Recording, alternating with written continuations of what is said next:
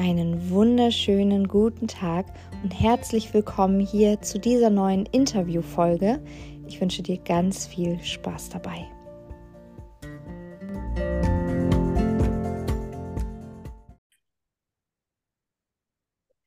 Einen wunderschönen guten Tag, Oliver. Ich freue mich, dass du heute in meiner Podcast-Folge dabei bist. Es ist ein sehr, sehr spannendes Thema und ein sehr äh, bewegendes teilweise, je nachdem, ob man schon mal Kontakt hatte. ich ähm, ja, würde dich erstmal einladen, dich ein bisschen vorzustellen und dann würden wir auch gleich ins Thema einsteigen. Erzähl ja, mal so ein bisschen, wer du bist. Wunderschönen guten Morgen, Miriam. Danke für die Einladung.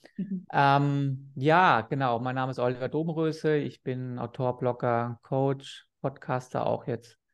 Und ja, habe seit sieben Jahren ein Online-Business, habe einen Blog und schreibe Bücher. Mm. Und ja, mein Schwerpunktthemen haben sich auch ein bisschen verlagert. Eingestiegen bin ich mit dem Thema Hochsensibilität vor sieben Jahren, Hochsensibilität ein Mann sein.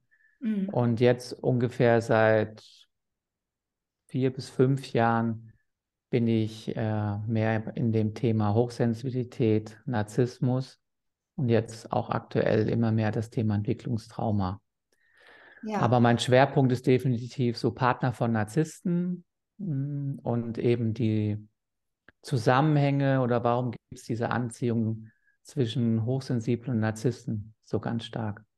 Ja, Kannst du einmal ganz kurz für die Zuhörer so ein bisschen beschreiben, was du darunter verstehst, was damit gemeint ist, wenn du sagst Hochsensibilität, auch so ein bisschen, wie du dazu gekommen bist? Also würdest du dich selber mhm. als hochsensiblen Menschen oder Mann bezeichnen? Mhm. Wie ist da die Entwicklung gewesen? Ja, auch da gab es äh, viele Veränderungen in den letzten Jahren auch von meinem Selbstverständnis. Ich würde mich nach wie vor als hochsensibel bezeichnen. Ähm, ja, da gibt es viel Literatur drüber. Eigentlich die Pionierin war die Elaine Rohn, das ist eine amerikanische Therapeutin, Professorin, die hat den Begriff in den 90er Jahren geprägt. Mhm. Hochsensibilität und dann kam das dann irgendwann nach Deutschland rüber. Und sie hat da so ähm, ja, vier Merkmale beschrieben. Ich kriege sie jetzt nicht alle zusammen, aber aus meiner eigenen Erfahrung kann ich dir sagen, was dieses Thema Reizüberflutung ja, mhm. vom Nervensystem. Das ist, glaube ich, bei allen, die sich so nennen, ein großes Thema. Ich kann mich erinnern, vor zehn Jahren oder so, da konnte ich jetzt nicht in einen vollen Supermarkt gehen, so an einem Samstagnachmittag, wenn voll viel los ist. Da, da habe ich ja Herzrasen, Beklemmung bekommen zum Teil. Mhm. Es war mir zu viel, die Geräusche, die Menschen. Ähm, Genau, also das ist auch bei jedem ein bisschen anders ausgeprägt. Manche sind da sehr geräuschempfindlich. Ähm, es gibt viele auch zum Beispiel mit Handystrahlen, WLAN-Strahlen, die das, äh, die sagen, sie spüren das als Hochsensible sehr stark mhm. und haben dann Stress im Körper. Das ist so auf der physiologischen Ebene. Und dann wird immer wieder auch so gesagt, Hochsensibilität auch, sage ich mal, so persönlichkeitspsychologischen Ebene, dass sie sehr feinfühlig halt sind, ein Gespür haben.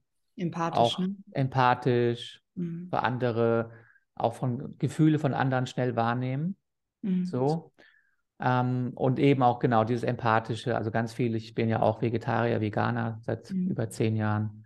Das hört man auch immer wieder bei Hochsensiblen. Also so würde ich es mal grob sagen. Mhm. Ja. Genau, und vielleicht dann noch ein Satz, weil du auch gefragt hast, wie hat sich verändert? Das hat mein, mein Verständnis darüber hat sich da auch definitiv verändert in den letzten Jahren, indem ich halt immer mehr ähm, recherchiert habe oder auch mich mit mir selbst auseinandergesetzt habe, auch durchaus therapeutisch. Und ähm, ich würde heute sogar sagen, ähm, dass die Schnittmenge zwischen den Folgen eines Entwicklungstraumas und Hochsensibilität sehr, sehr groß sind. Mhm. Und es auch aus meiner Wahrnehmung, und ich habe ja auch Leute kennengelernt in den letzten Jahren, viele gibt, die sich fälschlicherweise hochsensibel nennen, weil das ist mhm. ja, kann ja jeder einfach so sagen, sage ich mal, ja. äh, wo aber sicherlich ein Entwicklungstrauma dahinter steckt, aber das nicht angeschaut wird. Und das ja. ist sicherlich nicht förderlich. Und ja. ich habe das gemacht und habe da auch gemerkt, dass quasi meine Kapazität Reize aufzunehmen oder auch Stimmung von anderen oder mit anderen Menschen Kontakt zu sein, sich erhöht hat, indem ich, nenne ich es jetzt einfach mal ganz klassische, auch Traumaarbeit gemacht habe. Ja, ja, ja, klar.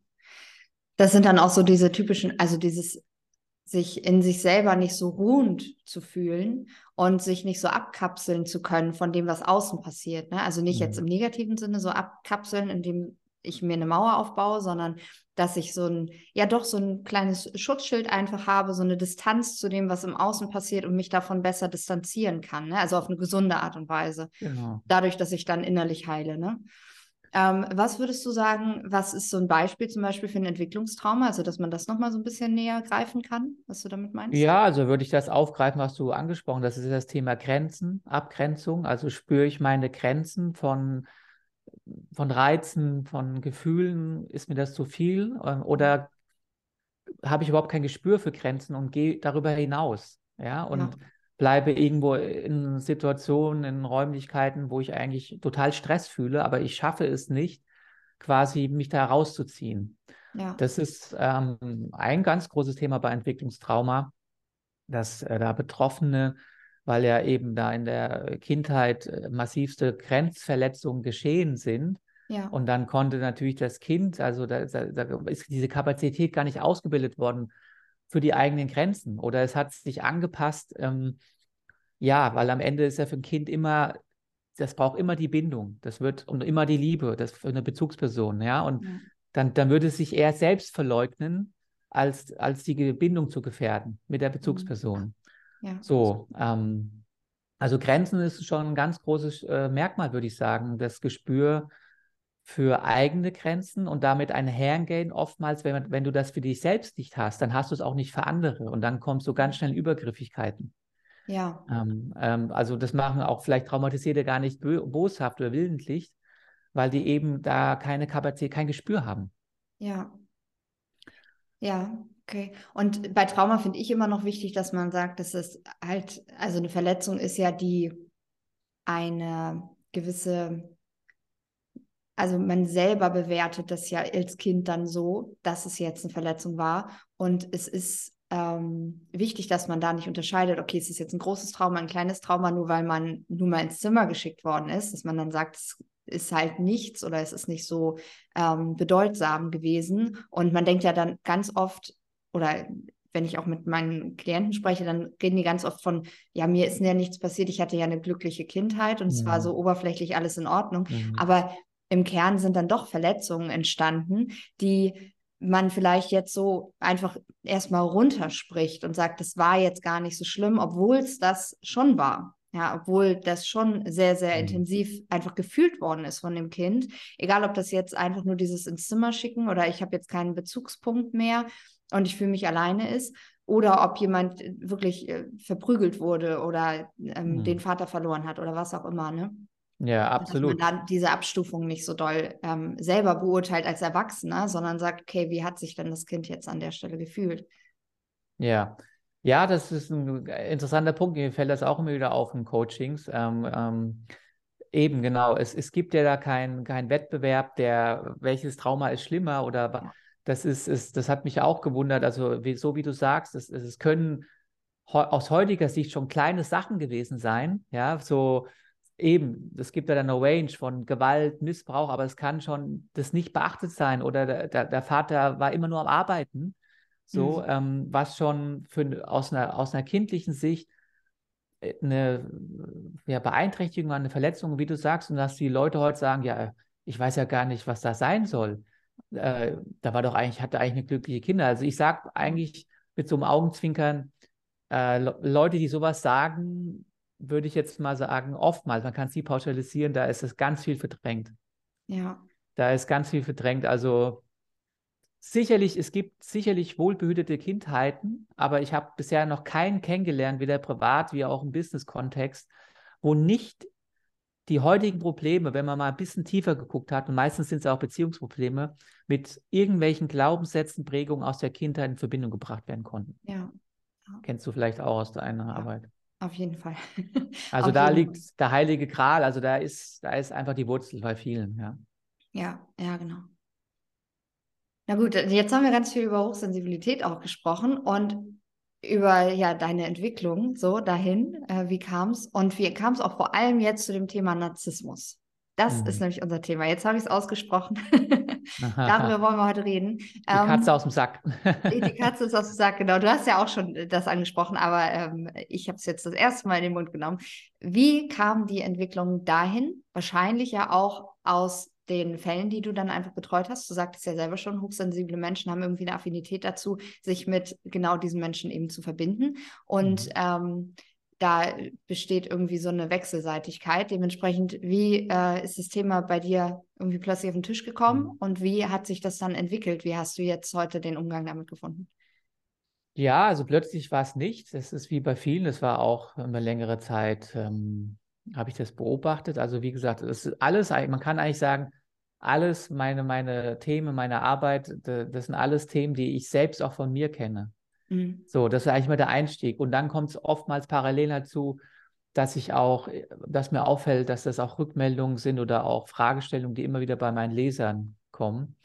Und so war es auch da. Also wie gesagt, von 2015 ungefähr bis 2017 war nur Hochsensibilität. So, und das war dann so die erste Phase, oh wow, dieses neue Selbstverständnis. Und als Mann kann ich da Tipps geben oder war ja auch für mich total erleichternd zuerst mal. Und dann ist mir halt auch aufgefallen, dass ich, ähm, die meisten meiner Leser, Zuhörer sind Frauen, dass ähm, ich immer mehr Fragen bekomme per E-Mail, ähm, warum komme ich immer an ausbeuterische Männer? So, also ich, so, äh, ich bezeichne mich als hochsensibel oder ich habe durch deinen Artikel erkannt, dass ich hochsensibel bin, mhm. aber in meiner Beziehung komme ich immer wieder in so ganz ungesunde Sachen.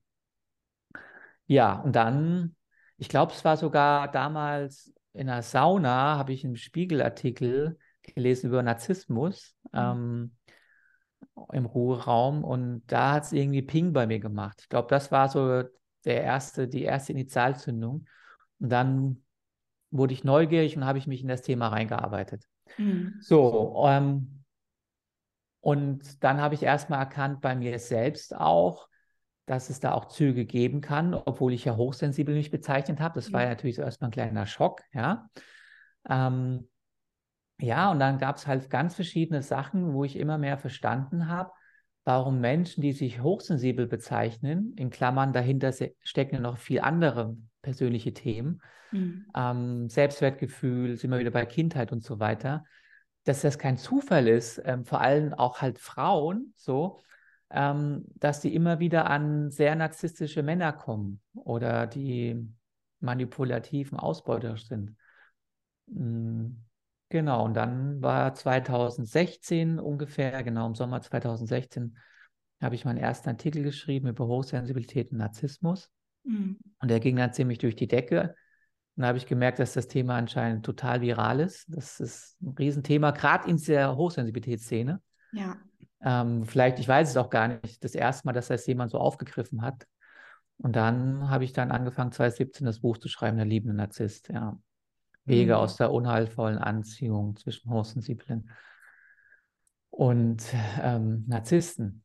Und eben auch da versucht, und ich habe natürlich auch viel recherchiert und so, andere Bücher gelesen, da einen differenzierten Blick drauf zu werfen. Mhm, ja. Das war mir, das ist mir bei allen wichtig, ja. Ja. Ja, das würde ich auch gerne heute ja. mit dir tun. Lass uns doch mal ganz kurz darüber sprechen, was ist ein Narzisst überhaupt oder eine Narzisstin? Ja, man redet mhm. oft über die Männer, aber es gibt ja auch Frauen, die diese ja, äh, Charaktereigenschaft, sage ich jetzt mal, oder diese Persönlichkeit haben. Ähm, was, was würdest du sagen, was sind so die Kernpunkte, die einen Narzissten, Narzisst, eine Narzisstin ausmachen? Wenn du beim Therapeuten sitzt, äh, wenn ein Narzisst mal beim Therapeut sitzt, was selten ist, ja. weil das, das sind wir schon beim ersten Punkt, weil er sich ja dann als makellos und perfekt ansieht und wenn haben wir andere Probleme. Aber auf was ich hinaus will, es gibt da ähm, so einen Katalog, DSM, wo halt jeder Therapeut reinguckt ähm, und ähm, der muss ja dann diese Diagnosen stellen, so wegen Kasse und so weiter und so fort. Auf was ich hinaus will, in diesem DSM gibt es neun Merkmale mhm. ähm, für eine narzisstische Persönlichkeit oder Ausprägung. Und fünf müssen erfüllt, davon erfüllt sein, damit er die Diagnose stellen darf, er ist ein narzisstischer Mensch. Wobei ich mir jetzt nicht sicher bin, ob es, ob es dann schon eine narzisstische Persönlichkeit ist. Mhm. Also, ähm, was mir halt mega wichtig ist, und ähm, ist das ist der Begriff Ausprägung. So, ja. ähm, ich, ich bin zwar kein Therapeut, aber ich habe auch schon mit, mit Therapeuten darüber geredet, ich habe auch viel dazu gelesen und aus meiner Sicht sollte jeder, der mit diesem Thema arbeitet, dieses Background-Wissen haben, weil aus meiner Wahrnehmung gibt es so eine Stigmatisierungstendenz. Das ist, ja. dieser Begriff ist ja in der Öffentlichkeit überall on vogue, auch in den Medien, und dann wird das so pauschal der Narzisst. Mhm. So, also das war ja beim Anfang auch bei mir. Ich dachte immer nur so, das ist nur, es gibt nur diese ganz schlimmen Teufel, diese ganz boshaften. Und das ist Narzisst. der einzige Punkt, den oder der genau. diese Menschen ausmacht. Der so, der einzige, genau. Das stimmt ja einfach nicht. Das stimmt also ja eigentlich ja nicht. Das stimmt wie eigentlich. mit jeder anderen, ich sag mal, Persönlichkeitsstörung, ja. ähm, dass das einfach ein Teil ist, also ein Anteil oder ein, ein Verhalten, was man irgendwie ja vielleicht auch sogar nur in eine Schublade stecken möchte oder definieren möchte, weil wir Menschen halt so gestrickt sind, wo man natürlich gucken muss, okay, ähm, warum äh, verhalten sich diese Menschen gegebenenfalls auch so, ne? worauf ich auch gerne noch mit dir mhm. hinaus wollen würde. Genau, das wäre dann, das wär dann das Thema so Ursachen. Ja. Aber ähm, um das aufzugreifen, was du sagst, genau, es kann ja auch sein, dass sich so ein Mensch nun bestimmten Situationen verhält. Ja. So, und, äh, und, und, und ansonsten halt, äh, genau, er hat noch andere Anteile. Ja. Und äh, dass nicht seine ganze Persönlichkeit von, von Narzissmus quasi völlig überschwemmt ist. Ja. So, also das ist mir mega wichtig, weil da stecken nämlich zwei Gefahren dahinter. Erstens, ähm, das ist wie so ein Volkssport und ähm, dieses schnelle Stigmatisieren. Und das Zweite ist, ähm, du kannst damit super von dir selbst ablenken, von deinen Themen, weil es gibt ja auch Konarzismus und, das, und, und so weiter. Also das heißt, äh, das habe ich nämlich auch gemerkt und das hat mich auch ziemlich angekäst, wenn dann so, äh, gerade auch in dieser HS-Szene, der ist ein Narzisst, aber ich habe ich hab ja gar keinen Narzissmus. Mit mir hat das gar nichts zu tun. Ja. So, also ähm, Falle, nicht gut, ja. ja. Ähm, kann man schön, ja, man, man, will nichts an sich ändern. Opfer, Opfer, Täter. Ich bin das Opfer und das sind nur die Täter. Er ist ein Narzisst, ja. Ja. Also das ist das eine. Und natürlich ist das keine Rechtfertigung. Natürlich gibt es Menschen, die da ganz, ganz schlimme Verhaltensweisen haben. Aber wenn du jetzt so auf einen Satz, wenn du mich fragen würdest, ähm, jetzt von dieser Skala, sagen wir mal 1 bis 10, 1 ist null Narzissmus und 10 pathologische narzisstische Persönlichkeit. Mhm. Ähm, auch das, was ich recherchiert habe, ist so ein guter Mittelwert irgendwie 5. Das Interessante ist, äh, es gibt ja auch äh, Leute, nennen wir es zum Beispiel auch mal gesunden Egoismus, die irgendwie bei 0 und 1 stehen ähm, den würde mal ein bisschen mehr Egoismus gut tun auch. Ja. ja. Wir haben ja alle gewisse narzisstische Ausprägungen. Wir brauchen das ja auch oder Züge für unseren Selbstwert und so weiter. Ja. ja. Und das große Stichwort, würde ich sagen, ist da eben auch wieder Empathie, Einfühlungsvermögen, Verständnis. Ja. Wo es dann abkippt langsam in Richtung Pathologie, wenn jemand das gar nicht mehr hat oder ganz offensichtliche Fehler, die er gemacht hat, oder Fehlverhalten und das von jemandem gesagt bekommt, vehement abstreitet, immer. Ja. Sowas zum Beispiel. Ja? Ähm, Kritikfähigkeit, null, keine Kritik, egal wie konstruktiv, sachlich sie gemeint ist, sofort ist die Kränkbarkeit da, ja. sofort kommt der Gegenangriff. Dann würde ich sagen, das sind so Anzeichen, wo ich langsam, wo ich wachsam werden würde. Ja, ja, okay.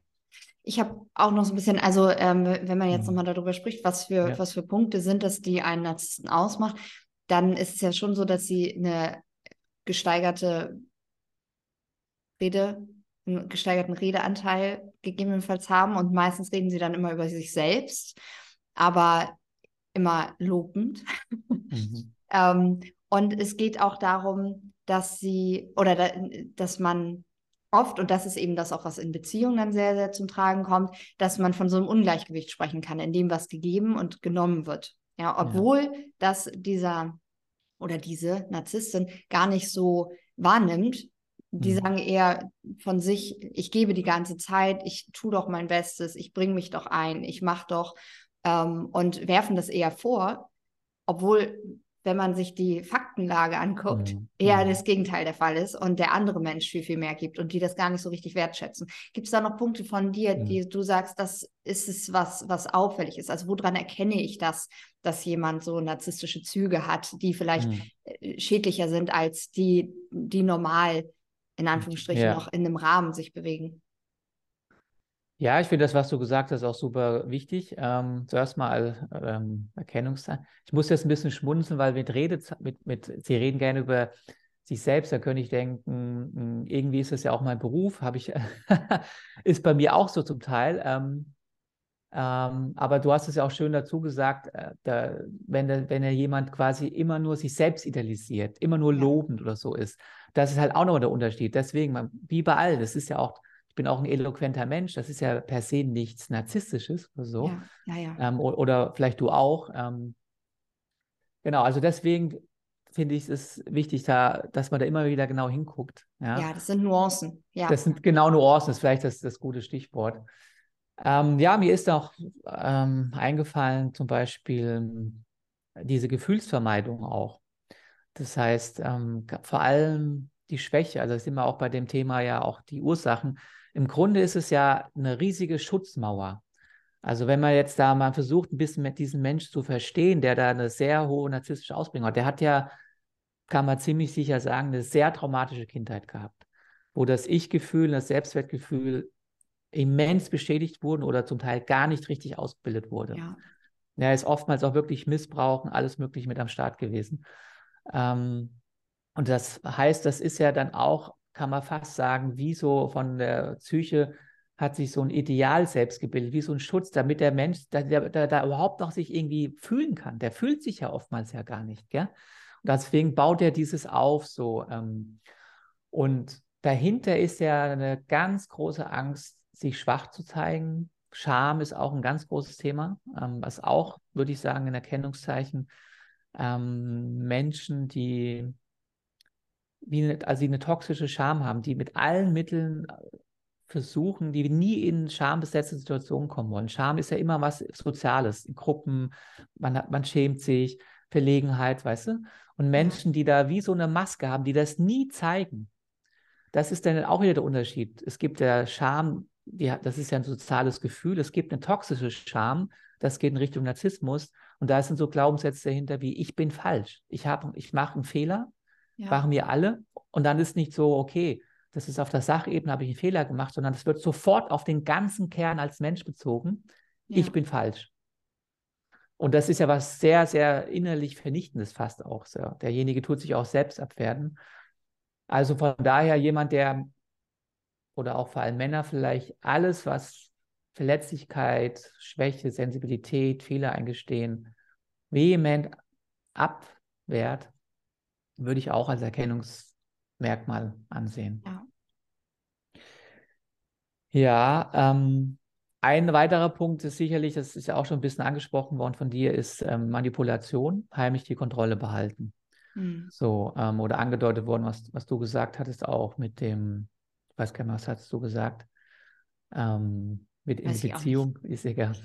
Aber ich, das finde ich auch ist ein, ist ein starker, starker Punkt ähm, dieses Thema Macht, mhm, Macht genau. ausüben, also innerhalb äh, von so einem Kontrollsystem zu sagen, okay, ähm, wann ist jemand wo, äh, Rechenschaft ablegen, also der anderen Person zu suggerieren, du musst mir Rechenschaft dafür ablegen, weil sonst geht es mir schlecht und ich meine es ja nur gut. So genau das ist, mhm. glaube ich, eine Art und Weise, die ein Narzisst oder Menschen, die diese Persönlichkeitsausprägung stärker haben, was sie gut können, einfach eine, ähm, eine Erwartungshaltung in den Raum stellen, das mit Charisma und ähm, ganz viel Charme so genau. umschmeicheln, genau. dass man das auch noch versteht als empathischer Mensch und den anderen damit zu kontrollieren, dass die eigenen Gefühle dann gegebenenfalls verletzt sind oder oder. Ja. Das ist, glaube ich, also dieses Thema richtig, Kontrolle, richtig, Macht ausüben. Ja, super, super Punkt. Und das macht es ja eben auch so schwierig, weil es so eine Bandbreite gibt. Da sind wir ja schon in diesem ganz ja, schwierigen Bereich, diffizilen Bereich von diesen auch verdeckten. Es gibt ja auch so verdeckte Narzissten, die, die können super charismatisch sein, total auch mitfühlen zum Teil und so weiter. Ähm, und dann ähm, aber so ganz geschickt, man merkt es oftmals gar nicht. Und gerade auch sensiblere Frauen, Menschen, empathische im ersten Moment, aber trotzdem irgendwie ganz geschickt die Kontrolle behalten und den anderen in so eine gewisse Richtung lenken. Ja. So auch was du gesagt hast, also äh, wo, der, wo derjenige ist und alles Mögliche, ähm, eigene Bedürfnisse dann doch irgendwie äh, den anderen davon überzeugen und was auch immer. Ja. ja. Also ist auch sicherlich, äh, das ist ein ganz großes Merkmal, aber auch ganz schwer zu erkennen zum Teil. Diese heimliche Macht und Kontrolle. Ja. Und das geht ja dann, da gibt es ja noch tausend andere Begriffe mit dem Gaslighting, dass das, dass das dann alles so, die sind, die sind auch meistens hochintelligent, also gerade männliche Narzissten, ja, oftmals sie, sage ich mal, eine hohe Ausprägung haben auf dieser Skala. Ähm, ich hatte jetzt auch vor einiger Zeit ähm, einen Manager in meinem Coaching, kann ich jetzt einfach mal so sagen, und der, der hat es zumindest dann schon mal erkannt, ja, und, ja. und hat aber auch erzählt, dass das sind Führungskräfte, hochintelligent, aber auf der Beziehungsebene null, ja, so.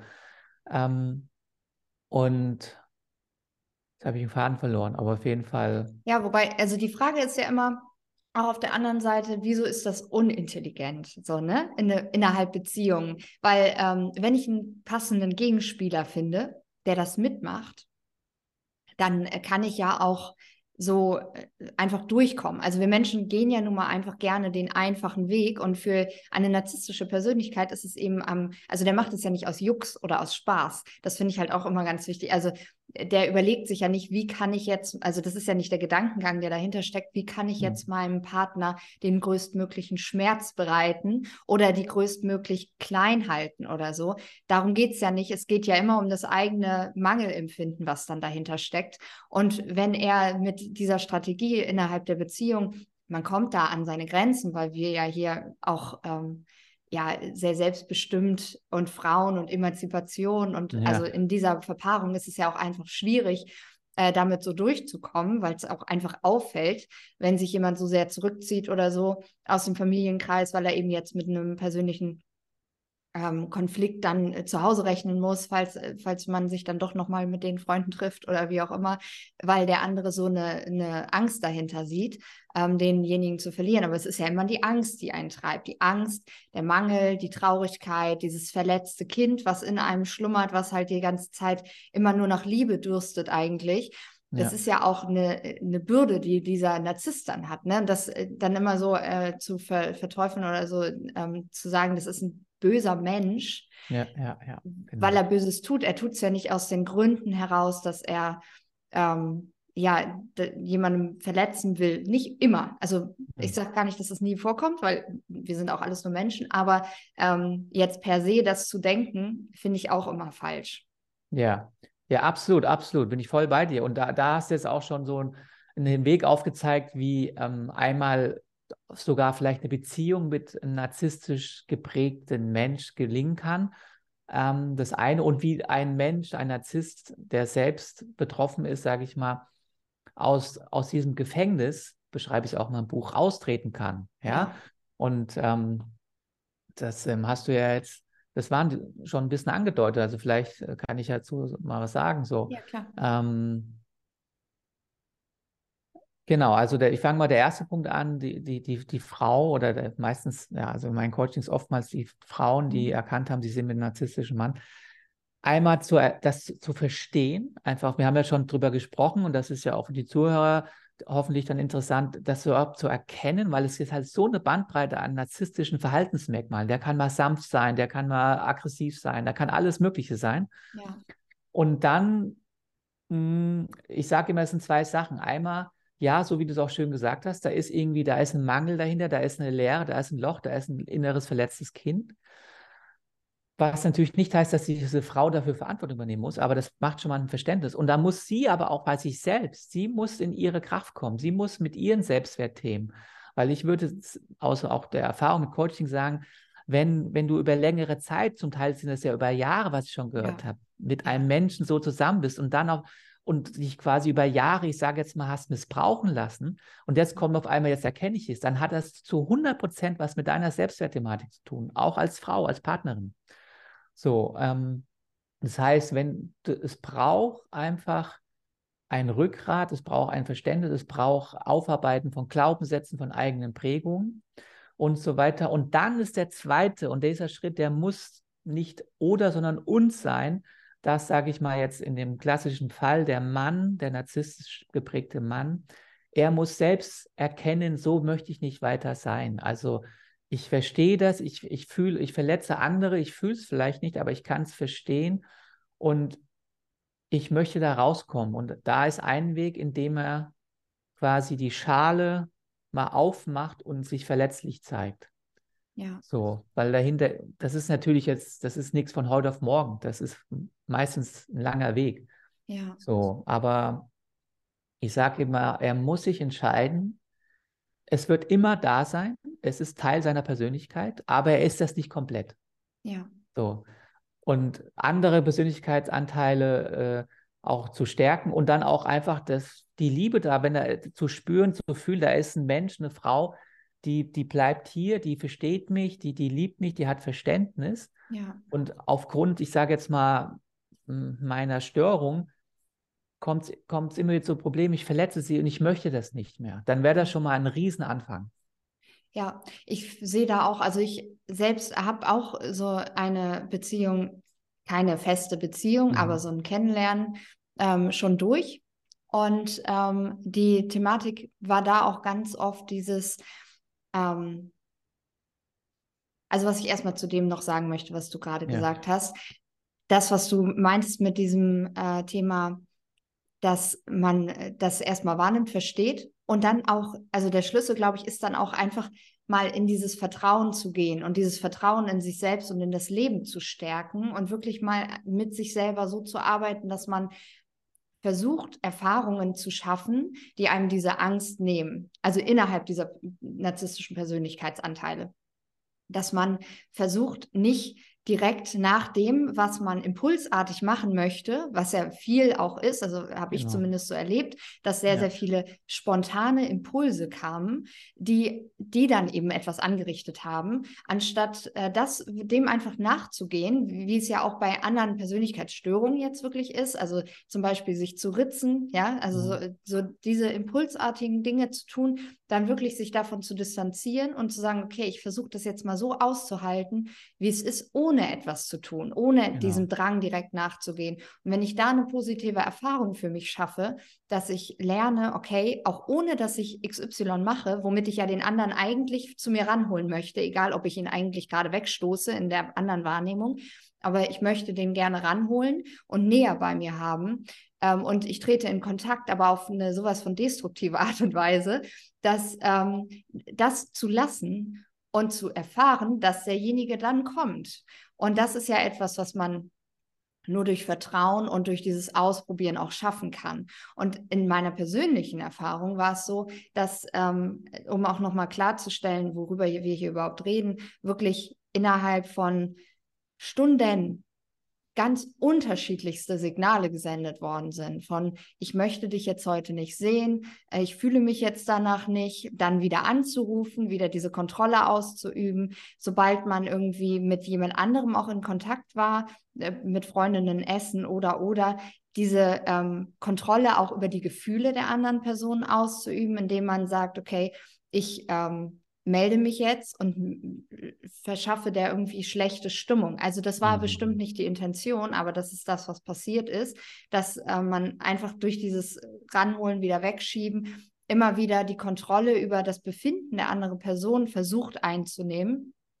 Und da ist es dann ja auch als ähm, ja, Partnerin in Anführungsstrichen oder Partner ganz, ganz schwer, ähm, dann nicht auf diese Reaktion oder auf diese Aktion dann, also wie, wie soll man darauf reagieren? Und man kann im Grunde genommen, egal wie man reagiert, es ist immer falsch. Genau. Das ist äh, für den Narzissten bestimmt unfassbar frustrierend, weil für ihn fühlt es sich ja wirklich falsch an. Er sagt ja nicht nur, es ist falsch, sondern für ihn fühlt es sich ja wirklich so an, als wäre das falsch. Und mhm. man kann einfach da an der Stelle dann gar nichts recht machen. Und das bringt dann auch wieder diese Hilflosigkeit gegebenenfalls mit sich, die man dann verspürt, wo man dann eben auch nicht weiß, okay, als äh, jetzt mhm. Mitspieler in diesem System, wie, wie soll ich mhm. mich jetzt verhalten? Ne?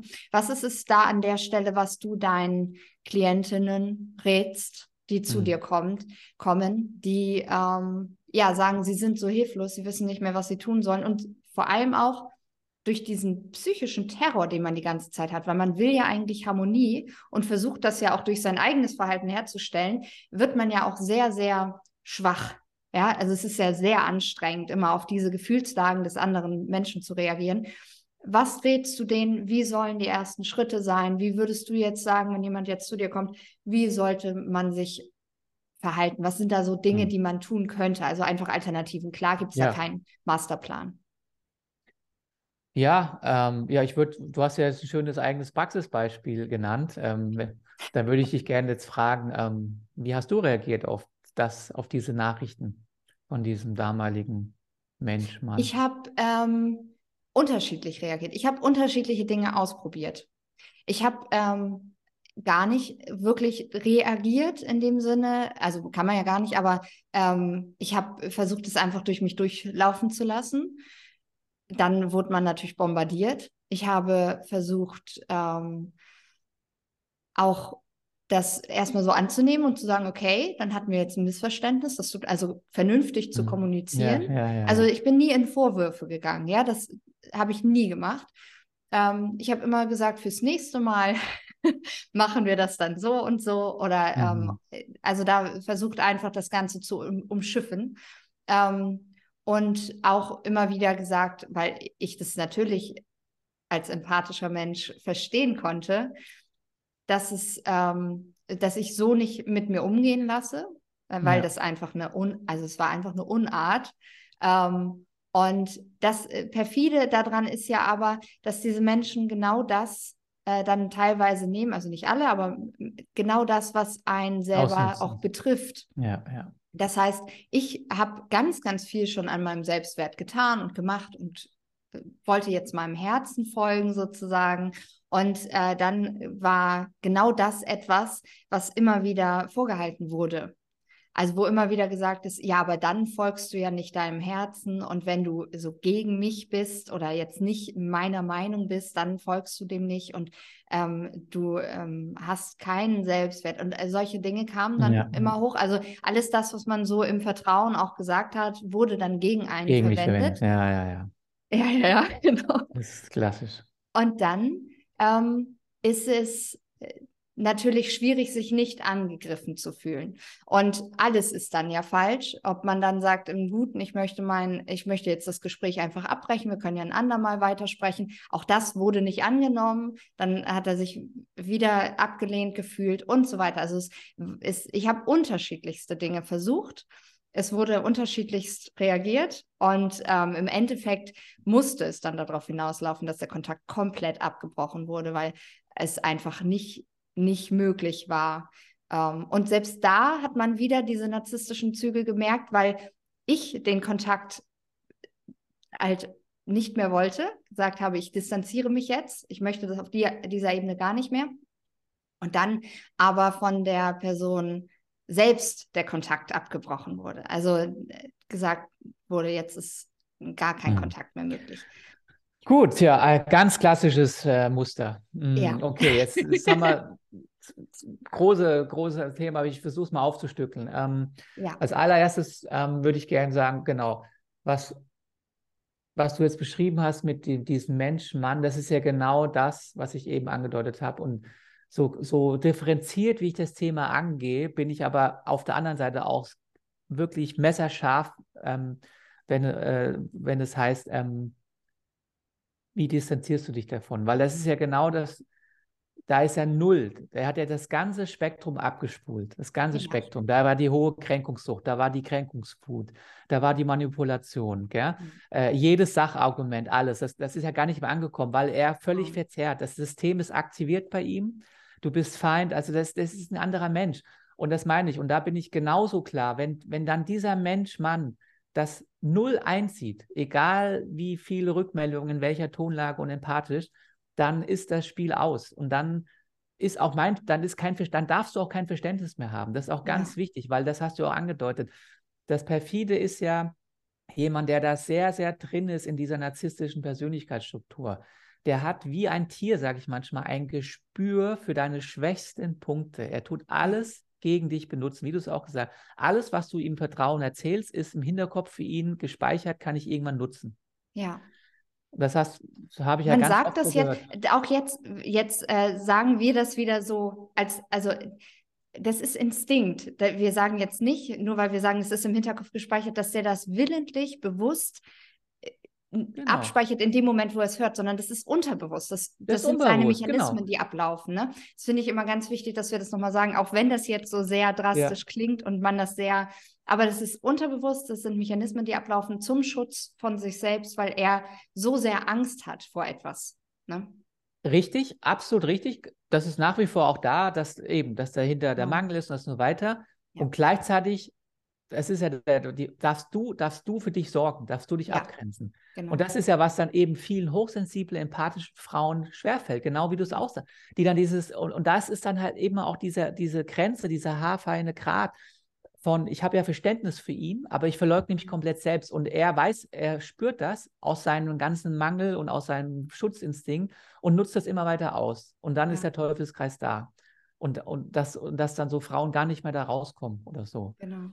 Ja. So, ähm, genau, es ist ja beides. Man kann ja beides sagen. Da ist ein völlig verletzter Mensch und trotzdem, und das ist ja auch, was ich so in meinen Coachings, ähm, habe ich so viel Selbstbewusstsein und ich kenne meinen Wert, lasse ich das nicht mit mir machen, wie du es ja auch schon irgendwann Ja, gesagt genau. hast. Da ist irgendwann die Grenze erreicht auch. So, Ja. und das ist auch total legitim zu sagen. Und Ja. auch wichtig. Sonst, sonst bleibst du in diesen Fängen drin. Ja? Ja, genau. Es ist ja auch so, dass, ähm, dass das ja nur ein, ein, eine Zeit ist, ähm, die jetzt, also, oder besser gesagt, es würde sich ja immer wieder wiederholen.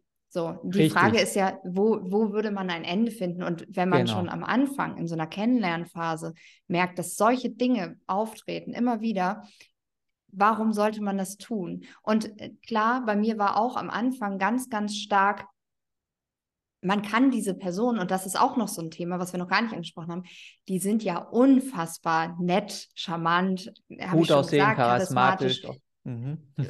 Die, die verstehen dich ja, die sehen dich ja, das Ja. sagt sie dir ja auch, dass sie genau dich sehen und keiner wird dich so lieben wie ich und etc. pp.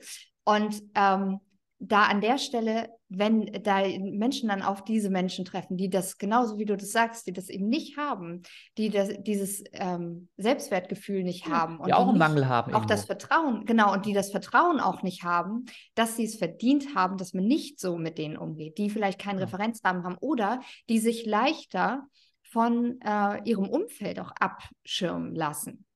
Ja, weil irgendwelche Begebenheiten, was weiß ich, Corona, ne? So, also da bist du vielleicht dann nur noch mit dieser Person, alles ist gut in der Zeit, du sammelst unfassbar viele wunderschöne Momente und dann kommst du wieder ans, an die Außenwelt und plötzlich werden Erwartungen gestellt. So, ne? das, das sind ja manchmal, hast du ja ganz, ganz ungünstige Kombinationen, wo du so viel Zeit mit diesen Menschen, so viel Pri Primetime, sag ich mal, jetzt schon hattest, so viele Qualitätsmomente, die du dann gar nicht zusammenbringen kannst mit dieser anderen Persönlichkeit, die der jetzt plötzlich zeigt, ja. Und äh, wo man dann so zwei Gesichter fühlt oder sieht. Wenn man an den Ja. denkt, dann denkt man wahrscheinlich nur an das Gute oder an die. Ne? Wir sind jetzt wieder bei MR, aber es sind, gibt ja auch Frauen, die so sind. Dann denkt man vielleicht nur an die guten Momente und nicht an die negativen. Mir hat meine Freundin gesagt, mach eine Liste. mach eine Liste mit all den sein. Dingen, Ja. die wirklich negativ waren, die negativ aufgefallen sind, wie auch immer. Ähm, oder die dich auch stören. Bei jedem Menschen gibt es ja Dinge, die man, also kleine wie große, die einen ähm, einfach belasten, die man jetzt nicht unbedingt jetzt seinem Traumpartner zuschreiben würde, dass man diese Dinge aufschreibt, dass man da wirklich dran bleibt, um sich auch selber diese, ähm, ja, diese Eigenmanipulation, sage ich jetzt mal, dieses Mhm. Verherrlichen eines Menschen wegnehmen, Ja. weil durch die Distanz kommt natürlich auch immer wieder eine Sehnsucht zu diesen gewissen Momenten, die man hatte, äh, zu dieser Besonderheit, die da war, gegebenenfalls dann dieses Schöne einfach, was auch damit schwingt, weil man hat ja nicht nur diese negativen Momente, das muss man ja auch sagen, und das ist immer das, was einen ja auch so zurückdrängt, wie so ein, wie so ein Gummiband immer wieder zurückflippen lässt, ne, am Anfang, wo man halt ganz viel Empathie dann auch noch mit aufbringt und ähm, wo es ja auch noch dann einfach nicht so schlimm ist, weil die Masse noch nicht so, ähm, so negativ überschattet ist. Ne? Also ich würde da empfehlen, da sich so eigene Standards mal aufzuschreiben, äh, im Kennenlernen oder in einer Partnerschaft oder bei einem Partner, was ist, was ist mir wichtig, was sind, was sind so Standards, weil wenn, wenn gut und schlechte Dinge, wenn du das so sagst, ist, da reden wir jetzt, das meinst du sicher nicht so irgendwie, äh, er hat verkehrte Socken an oder was weiß ich, oder er räumt die, irgendwas nicht. Das ist ja, das ist ja wahrscheinlich so nebensächlich ist sondern ich glaube, was, was ich da raushöre, was ich ja auch äh, immer wieder kenne und gehört habe, ist, dass man dann selbst anfängt, an sich zu zweifeln. Da ist ja ein Mensch, das sind wie zwei, wirklich zwei Menschen zum Teil. Ja. Und, und, und die können das also wirklich von der, vom ganzen Charakter, vom Auftreten, von der Stimmung, von den Aussagen, von Gefühlsäußerungen, alles. Ja. Und da würde, und darauf würde ich achten. Ja. Also da würde ich schon ob das, da, da würde ich schon, da würde ich schon achtsam werden, da würde schon eine Red Flag angehen. Wenn das, ja. wir reden nicht über Kleinigkeiten, da kommt mal fünf Minuten zu spät oder sowas oder irgendwie im Haushalt ist ein bisschen unordentlich. Ich, wirklich von der Persönlichkeit. Ja. Darauf würde ich achten. Beziehungsweise ich sage auch immer wieder gerne im Coaching, und dann kannst du ja auch jetzt für dich mal reinspüren, hast du das jetzt auch erlebt, ob schon von Beginn an so ein Gefühl war, das, was du beschrieben hast, ist ja dieses Love-Bombing. Ja, ja. Das ist ja auch die klassische Beziehungskurve, also oder ja. sagen wir mal von einem Narzissten, wenn er jemanden gewinnen will. Ja, ja. Der, das ist wie Himmel auf Erden. Der hat den Himmel auf Erden für dich bereitet, ja. so ungefähr. Das hört man ja auch immer wieder. Mhm. Aber wenn du mal hinspürst, kannst du vielleicht sagen, irgendwie tief in meinem Bauch hatte ich schon von Beginn an ein komisches Gefühl. War das so, oder?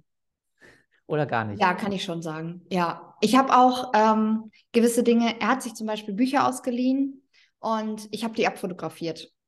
Also unter seinem Tisch heimlich, einmal so im Vorbeigehen, puff, mal ein Foto gemacht.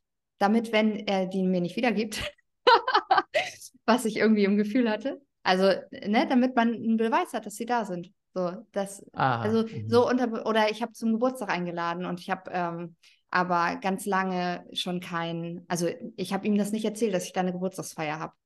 Und ich wusste das ja schon drei Wochen vorher, vier Wochen vorher, habe ich mhm. ihm nicht erzählt, weil ich nicht wollte, dass er dann auch schon wieder das so einnimmt. Ja, also.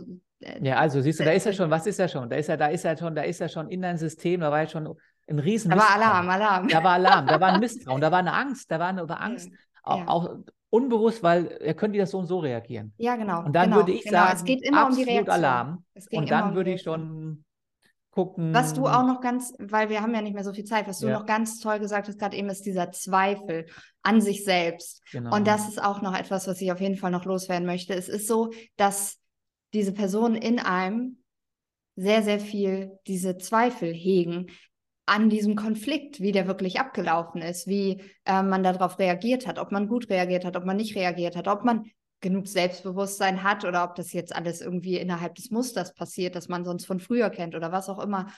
Ähm, und diese Zweifel, die oder diese, man hat eine Wahrnehmung, genau das, was wir gerade eben nochmal besprochen haben, dieses Bauchgefühl, man hat eine Wahrnehmung, man fühlt das, man teilt das vielleicht sogar mit und in dem mhm. Moment wird aber dennoch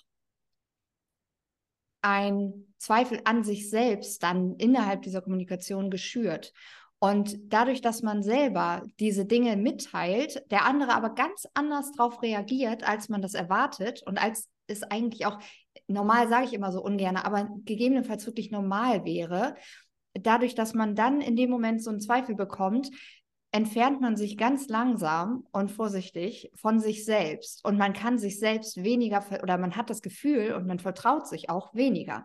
Und das ist ja wieder etwas, was einen schwächt und was einen empfänglicher macht für diese ganze Manipulation, die davon Ganz ausgeht. Genau. Deswegen, das ist so wichtig, da in sich Stabilität zu finden. Und das hast du ja auch von Anfang an gesagt. Das Erste ist immer bei sich selber zu gucken, warum bin ich jetzt so empfänglich dafür und was kann ich bei mir selber an Stabilität hervorrufen durch Training, durch Coaching etc., um wirklich da in meine Stärke wiederzukommen, damit ich mich dem Ganzen widersetzen kann. Ja, damit ich genug Kraft habe, mich auch auszurichten, was möchte ich jetzt gerade und meine Bedürfnisse und meine Standards überhaupt dann zu formulieren. Ne? Ja, ja. ja. Genau, abs absolut richtig ähm, und wichtig und leider auch so schwer. Also ja. eben, ich habe das ja auch, ich habe auch schon äh, mit sehr ausgeprägten Narzissten zu tun, aber auch online über meinen Blog. Also ähm, ich bin da auch am Anfang voll in die Fallen getreten. Also das ja. will ich auch sagen. Auch jeder, der jetzt zuhört, da braucht ihr euch keine Vorwürfe machen, wenn, wenn ihr das erst später erkennt. Das ist halt sehr schwierig zum Teil, wenn jemand das sehr geschickt macht, wenn der ja. so als. Aber ich würde gerne noch, ähm, dass, ähm, dass wir den Bogen schließen, noch mit diesem Reagieren. Du hattest ja auch gefragt, was dein ja. Tipp wäre, ähm, genau auf diese ganzen Nachrichten reagieren und so weiter. Und da ist eine ganz einfache Aussage, auf nichts reagieren.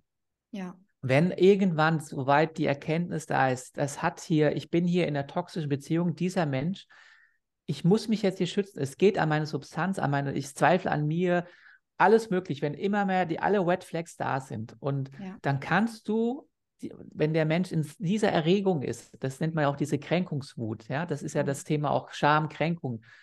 Das ist ja ganz hoch ausgeprägt bei vielen Menschen, die narzisstische Ausprägungen haben. Dann kann man auf jeder, auf keiner Ebene mehr da mit denen in Kontakt treten. Da brauchst nur noch Grenzen wirklich, also ich sage zum Teil auch wirklich Nummer blockieren. Auf keine Nachricht, egal wie gut sie gemeint ist, mhm. mehr eingehen. Und wenn es erstmal nur zwei, drei Wochen ist. Weil es wird, das hast du ja auch beschrieben, es wird alles wieder irgendwie verwendet. Ja. Es gibt keine Nenner, es gibt keine Lösung, gar nichts. Es ist eigentlich alles ein Ausergehen von ihm und dich wieder, doch wieder zu kontrollieren, in die Hand zu bekommen. Ja. Und deswegen sage ich da, manchmal ist da nur noch der letzte Step, alles zu blockieren. Ja. Ähm, und das kann zum Teil leider auch äh, wirklich bis mit Stalking, bis mit Polizei, also das sind dann die Extremfälle, ja. Mhm. Ja. Aber man kann ja heute auf jeden Messenger und so, man kann ja alle, jeden blockieren. Ähm, also mit einem Satz auf keine Nachrichten reagieren. Das habe ich übrigens selbst auch gelernt. Ich habe, äh, als ich diese ersten Artikel geschrieben habe über Narzissmus, hatte sich ein Narzisst auf meinem Blog gemeldet, der dann auch mhm. zuerst sehr verständnisvoll, er hat Therapie gemacht, hat ganz viele Kommentare geschrieben, wollte mit mir in Austausch treten und so weiter. Ich war offen dafür, weil ich ja auch mal die Seite hören wollte. Ja. Und dann haben mir erst als andere Leser mich angeschrieben, um Gottes Willen merkst du eigentlich, wie er dich manipuliert. Ich habe selbst nicht gemerkt. Dann mhm. habe ich so, dann habe ich das beendet auch ja. Kommentare total gelöscht. Und dann kam die Kränkungswut und dann hat er mir über ein halbes Jahr, also ich glaube, teilweise hat er ein Datum sich gestellt, mir E-Mails geschrieben, mich beleidigt zum Teil und alles Mögliche. Und das war auch für, also es war meine Lernkurve und ich habe da auch mit ein, zwei anderen Experten drüber gesprochen. Und erst als ich auf nichts mehr reagiert habe, egal was er geschrieben hat, dann war mhm. irgendwann Ruhe. Wahnsinn. Okay, ich glaube, wir haben soweit das Thema ähm, eindeutig beleuchtet. Ich würde jetzt gerne noch mal äh, ganz kurz ein paar Blitzfragen äh, stellen, mhm. so standardmäßig in meinem Podcast. Entweder oder zuerst. Gedankenlesen oder Zeitreisen? Zeitreisen. Fliegen können oder unter Wasser atmen? Fliegen können. Kaffee oder Tee? Eindeutig Tee. Jo äh, Jogginghose oder Jeans? Puh, Jogginghose. Okay. Äh, vervollständige folgende Sätze. Liebe ist für mich. Hingabe. Gesundheit ist für mich. Ah, Wohlbefinden und Energie. Geld ist für mich. Mm, oftmals noch ein Mangelthema. Okay. Welches Ziel möchtest du bis Ende des Jahres noch erreichen? Ich plädiere ja immer dafür, Ziele zu setzen. Jetzt Ende des Jahres ist sehr, sehr flott, aber gibt es äh, noch etwas, was du machst? Dieses möchtest? Jahr noch. Ja. Noch zehn Tage. Interessant. Oder schon, also diese 2022. Ja, genau. Ähm, mich noch mehr zu öffnen und verletzlich zu zeigen gegenüber einem vertrauten Menschen. Ja, schön. Oh, das ist schön. Und ähm, wenn es eine Sache auf der Erde geben würde, die du ändern könntest, welche wäre das? Die Präsidentenfrage. mhm. ähm, oh.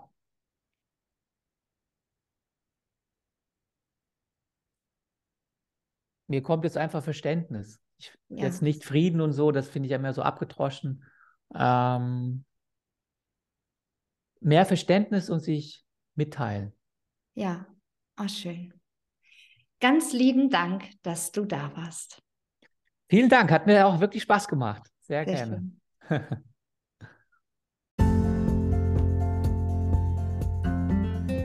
das war es auch schon wieder mit dieser Podcast-Folge. Vielen, vielen lieben Dank, dass du dabei warst. Und ich würde mich super, super freuen, falls du es noch nicht gemacht hast, wenn du diesem Podcast wirklich fünf Sterne gibst, wenn du die Folge teilst mit deinen Liebsten, mit deinen Bekannten. Und ich wünsche dir jetzt einen ganz, ganz tollen Tag. Bis bald.